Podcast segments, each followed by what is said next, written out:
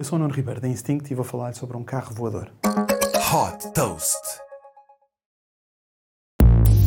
Inspirado no filme de ficção científica O Regresso ao Futuro, a startup californiana Alif Aeronautics desenvolveu um carro 100% elétrico que tanto pode ser conduzido em estrada como pelo ar.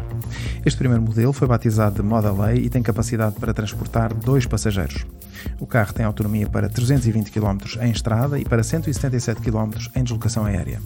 Para os interessados, já é possível fazer a reserva para a compra deste carro voador através de um depósito de 150 dólares.